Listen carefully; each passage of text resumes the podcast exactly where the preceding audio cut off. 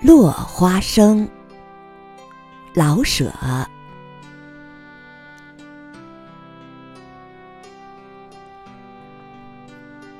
我是个谦卑的人，但是口袋里装上四个铜板的落花生，一边走一边吃，我开始觉得比秦始皇还骄傲。假若有人问我，你要是做了皇上，你怎么享受呢？简直的不必思索，我就答得出：派四个大臣拿着两块钱的铜子儿，爱买多少花生吃就买多少。什么东西都有个幸与不幸。不知道为什么瓜子儿比花生的名气大？你说，凭良心说，瓜子儿有什么吃头？它夹你的舌头，塞你的牙，激起你的怒气，因为一咬就碎。就是幸而没碎，也不过是那么小小的一片，不解饿，没味道。劳民伤财，布尔乔亚。你看落花生，方方的，浅白麻子，细腰，曲线美。这还只是看外貌，弄开看，一胎儿两个或者三个粉红的胖小子，脱去粉红的衫儿。象牙色的豆瓣一对对的抱着，上边还结着吻。那个光滑，那个水灵，那个香喷喷的，碰到牙上，那个干松酥软。白嘴吃也好，就酒喝也好，放在舌上当槟榔含着也好。写文章的时候，三四个花生可以代替一支香烟，而且有益无损。种类还多呢，大花生、小花生、大花生米、小花生米，常见的、炒的、煮的、炸的，各有各的风味，而都好吃。下雨阴天，煮上些小花生，放点盐，来四两玫瑰露，够做好几首诗的。瓜子可给诗的灵感。冬夜，早早的躺在被窝里，看着《水浒》，枕边放着些花生米。花生米的香味，在舌上，在鼻尖，被窝里的暖气，武松打虎，这便是天国。冬天在路上，刮着冷风或下着雪，袋里有些花生，使你心中有了主儿。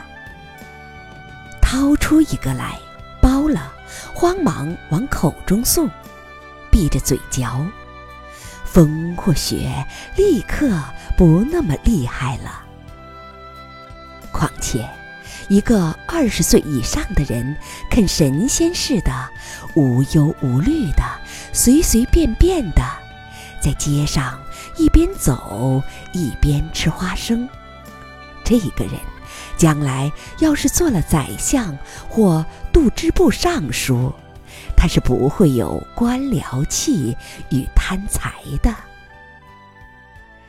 他若是做了皇上，必是简朴温和、直爽天真的一位皇上。没错，吃瓜子儿的照例不在街上走着吃，所以我不给他保这个险。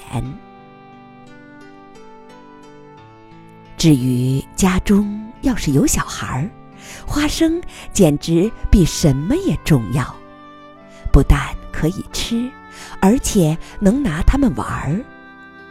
夹在耳唇上当环子，几个小姑娘就能办很大的一回喜事。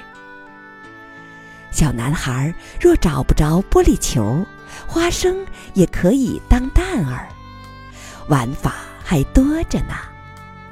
完了之后剥开再吃，也还不脏。两个大籽儿的花生可以玩半天，给他们些瓜子儿试试。论样子，论味道，栗子其实蛮有势派儿，可是它没有落花生那点家常的自己劲儿。栗子跟人没有交情，仿佛是；核桃也不行。榛子就更显着疏远。落花生在哪里都有人缘儿，自天子以至庶人都跟他是朋友，啊，这不容易。在英国，花生叫做猴豆，人们到动物园去才带上一包，去喂猴子。花生在这个国里真不算很光荣，可是我亲眼看见去喂猴子的人，小孩儿就更不用提了，偷偷的也往自己口中送着猴豆。花生和苹果好像一样的有点魔力。假如你知道苹果的典故，我这儿确实用着典故。美国吃花生的不限于猴子。我记得有位美国姑娘，在到中国来的时候，把几只皮箱的空处都填满了花生，大概凑起来总够十来斤吧。怕是到中国吃不着这种宝物。美国姑娘都这样重看花生。